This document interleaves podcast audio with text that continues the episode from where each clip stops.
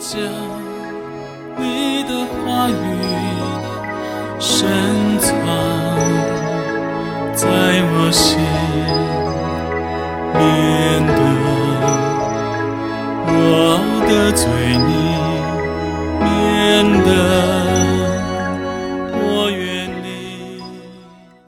弟兄姐妹、好朋友，大家早安！今天我们要来读最长的一篇诗篇，在一百一十九篇，我们要读一到十六节。行为完全遵行耶和华律法的，这人变为有福；遵守他的法度，一心寻求他的，这人变为有福。这人不做非义的事，但遵行他的道。耶和华啊，你曾将你的训词吩咐我们。为要我们殷勤遵守，但愿我行事坚定，得以遵守你的律例。我看中你的一切命令，就不至于羞愧。我学了你公义的判语，就要以正直的心称谢你。我必守你的律例，求你总不要丢弃我。少年人用什么洁净他的行为呢？是要遵行你的话。我一心寻求了你，求你不要叫我偏离你的命令。我将你的话藏在心里，免得我得罪你。耶和华啊，你是应当称颂的。求你将你的律例教训我，我用嘴唇传扬你口中的一切典章。我喜悦你的法度，如同喜悦一切的财物。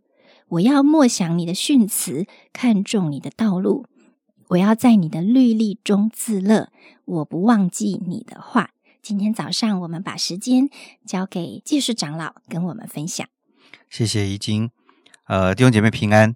今天我们要开始进入诗篇第一百一十九篇的这一篇，这是刚刚已经有讲到是诗篇中最长的一篇，事实上也是圣经当中最长的一章。所以呢，你如果这两天能够把它读完，我们会分两天来看，把它读完，你就至少解锁了人生一个成就，就是你把圣经最长的一篇。啊，一一一章的圣经来读完。那这张圣经呢，一共有一百七十六节。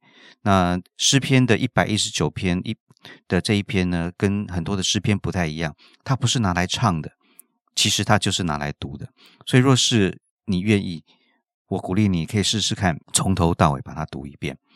那他的写作是一个很特别的方式，以这个希伯来的啊这个诗诗歌体呢，它叫做离合诗。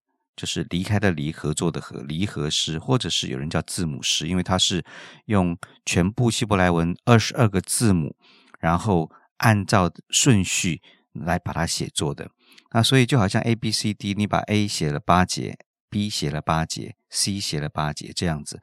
那所以一共有二十二乘以八，就等于一百七十六。所以这是一篇非常长的一篇诗篇。这篇诗篇在历史历代以来，让很多的。啊，不管是诗人也好，很多的基督徒文学家也好，包括我们每一个属灵的这个呃家人也好，当我们在读的时候，我们都觉得这篇诗篇真的好像是一个人他在对于上帝的话语那样渴慕寻求，他心中生发出一种啊对于上帝话语的那种非常非常喜爱的这样的一个呃一一篇诗篇的呈现。有一个嗯基督徒的。这个作家叫 C.S. 路易斯，他说这首诗歌的风格不是像诗人心里面突入突入而来的一种涌流，它更像是刺绣一样，经过时间慢慢的、长时间的、一针一线的把它绣出来。作者他思想这个题目的时候，他悠闲的、自律的、慢慢的就把这一篇诗篇完成。在这几篇，在这几节的诗呃经文里面，告诉我们。上帝他的话是我们生命当中最重要的元素，它不是那种好像让人家感觉到非常嗯厌恶的、非常窒息的那个规条。其实，上帝的话是我们生命的快乐之道。甚至马丁路德曾经说：“如果我们把诗篇一百一十九篇比喻成一棵树的话，我宁愿用整个世界来换取这片这棵树上的一片叶子。”这篇诗篇呢，其他只有一个主题，就是颂扬神的律法。他用了各式各样的形式来表达神的律法。所以，当我们在读一百一十九篇的时候，我们会注意到他用了律法，用了话语，用了言语，用了命令，用了训词、法度、律例、典章、判语、道、应许等等很多很多的形容。其实所有这些都是在讲到一件事情，就是上帝在摩西五经里面所给他们的这一些生活上面的一些准则。他们啊有典章告诉他们，人跟人当中应该怎么样有一个正常的关系，一个美好的关系。律例呢讲到人跟神之间应该有怎么样的一个定规，我们应该怎么样活在人的面前。所以，不管是律例，不管典章，不管是律法，其实都在教导我们一件事情：是一个属于神的儿女，我们该怎么样跟人相处，我们该怎么样跟神相处。最后到了呃这个新约时代，耶稣把它总结了。他说：“其实律法就是两条，一条就是你要尽心、尽性、尽意爱主你的神，这是诫命中第一，而且是最大的。其次就是要爱人如己。”这两条诫命就是律法和先知一切的总纲。所以弟兄姐妹，当我们提到律法的时候，有时候我们会觉得，哇，律法好像是一个要辖制我们的啊，这个不能，那个不能，你碰到这个你就完了，你做了那个事情，你就可能会遭受什么样的责罚？律法好像要限制我们很多的事情，但是其实律法是要告诉我们，什么样才怎么样做，怎么样行，怎么样想，才是我们在人跟人之间相处。应该有的模式，或者是怎么样啊的存着一颗心，才是我们跟神之间那个关系能够更进一步的那个秘诀。我们首先先来看前面八节，这是第一段第一个的呃希伯来的这个字母一到八节。这里第一节他说：“行为完全遵行耶华律法的这人，变为有福；遵守他的法度，一心寻求他的这人，变为有福。”当我念这两节圣经的时候，不知道你有没有一种感觉？哎，好像在哪里似曾相似。没有错，你如果记得诗篇第一篇，他这样说：“不从恶人的计谋，不占罪人的道路，不做亵慢人的座位，唯喜爱耶和华的律法，昼夜思想，这人变为有福。”所以，好像一百一十九篇的前面一开始，这个诗人他就用了这样的两节经文。来跟诗篇的呃第一篇第一节跟第二节来做一个对照，就是原来耶和华的律法最终的目的不是要使人好像受到呃辖制，而是要让人有福的。弟兄姐妹，你知道原来律法是要使我们有福的。律法所做的，律法所说的，其实是要让人的生命更加的完善，是让人更知道当如何行。在诗篇的第一篇里面，跟诗篇的一百一十九篇今天的诗篇当中，你会发现这两个刚好是有一点点的一个对照。诗篇第一篇讲到说，不要这样，不要这样，不要这样，不做，不从，不战。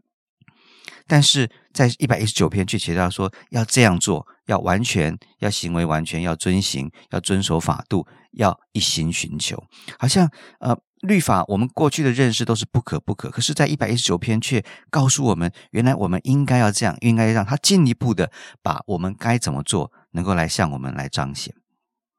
一二节原文的第一个字就是福，所以在诗篇一百一十九篇里面，他告诉我们说，若是你愿意来寻求神，你愿意来寻求神的律法，你是一个有福的人。弟兄姐妹，你觉得你是一个有福的人吗？或者是说，你想要当一个有福的人吗？一个有福的人，怎么是怎么样的人呢？就是遵守耶和华的律法和法度，而且殷勤的来遵守。一个有福的人，就是一心寻求神自己的人，而且是坚定的去寻求。求主帮助我们，能够在遵守上面，我们是殷勤的遵守，我们不懒散的。我们不随意而已，而不只是随性的遵守，我们是殷勤的来遵守。当我们寻求神话语的时候，好不好？在像是诗篇里面所提到，是我们一心来寻求，一心的意思就是我专心，我只有这一件事情，我真的在我的生命里只有这一件事情是我想要很坚定的寻求。因为很多的事情好像要分散我们的那种注意力，很多的事情好像要在我们在遵循神的话语当中，好像跟我们说：“哎，不用，你不一定要这样做啊，其实这样也很好，那样也很好。”但是圣经告诉我们说，上帝的话语要我们一心的寻求，就是那个全部的心思就放在那个里面。让神的话语成为我们专一、唯一要寻找的目标。在第九节到第十六节，这里提一开始提到有一个说，少年人用什么洁净他的行为呢？是要遵行你的话语。其实这个少年人就是诗人自己了。他其实把自己放在一个少年人的地位，他好像这个少年人就像是，如果你对。呃，这个真言熟悉，你会发现说，少年人少，他常常好像对于一个一个人，一个还在学习，一个还在正在成长的人，告诉他们说，你该怎么样接近那个行为呢？是要遵行神的话。第十一节是一个非常我们熟悉的一个，我们非常熟悉的一段经文，说我将你的话藏在心里，免得我得罪你。弟兄姐妹，我们用什么来接近我们的行为呢？就是将神的话藏在我们的心里，免得我们来得罪你。你知道，藏在我们心里面的，决定了我们生命的品质。在路路加福音讲到说，善人从他心里所存的善就发出善来，恶人从他心里所存的恶就发出恶来，因为心里所充满的，口里就说出来。你心里藏什么，其实是藏不住的。我们心里面藏的。有时候不见得是包藏祸心的那种恶念，那种藏有可能是我们对人的不信任感，或者是没有处理好的那种心里面对别人的嫉妒纷争，或者是心中有一种常常带有的一种不安全感。当这些东西藏在我们心里面的时候，会让我们的生命就停止生长，甚至受损、退后。什么东西藏在你的心里？是这些。不好的意念，还是神的话藏在你的心里。我记得有一个弟兄，他曾经啊，有一次我去看他，他那时候他的脚有一点点这个啊，叫蜂窝性组织炎，外表完全看不出来。他也觉他只觉得哎，觉外表好像都好了，但是其实他的里面是发炎的，是流脓的。直到后来，他在是在。啊，觉得很很不对劲，然后去看医生。医生说：“你赶快来，还好现在及时，我可以把你把里面的这个东西处理掉。”弟兄姐妹，如果你的心里面没有处理掉，你把别的东西，你把那些不好的一念藏在心里，你会发现你的生命就会有很多的苦毒出现。但是你若是把神的话藏在你的心里，你就不会得罪神。当你把你神的话藏在心里面的时候，你就发会发现，上帝的话像一个种子在你的心里面慢慢成长、发芽、结实。最后，我一起我想用，嗯，摩西他在生命记里面告诉以色列的人说：“说以色列啊，你要听耶和华我们的神是独一的主，你要尽心、尽性、尽意爱耶和华你的神。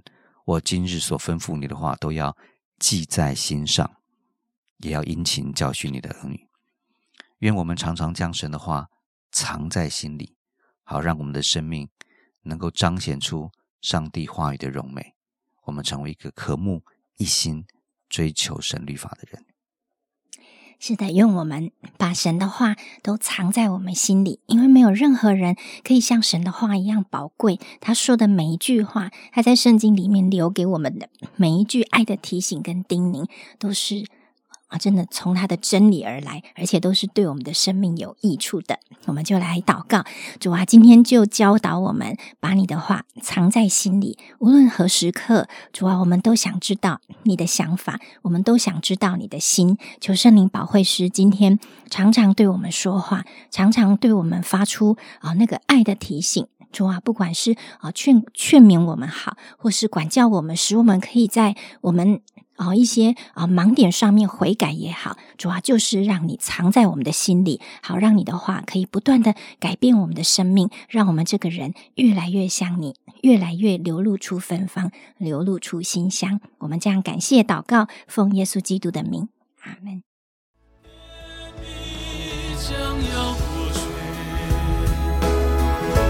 你，的话却长存。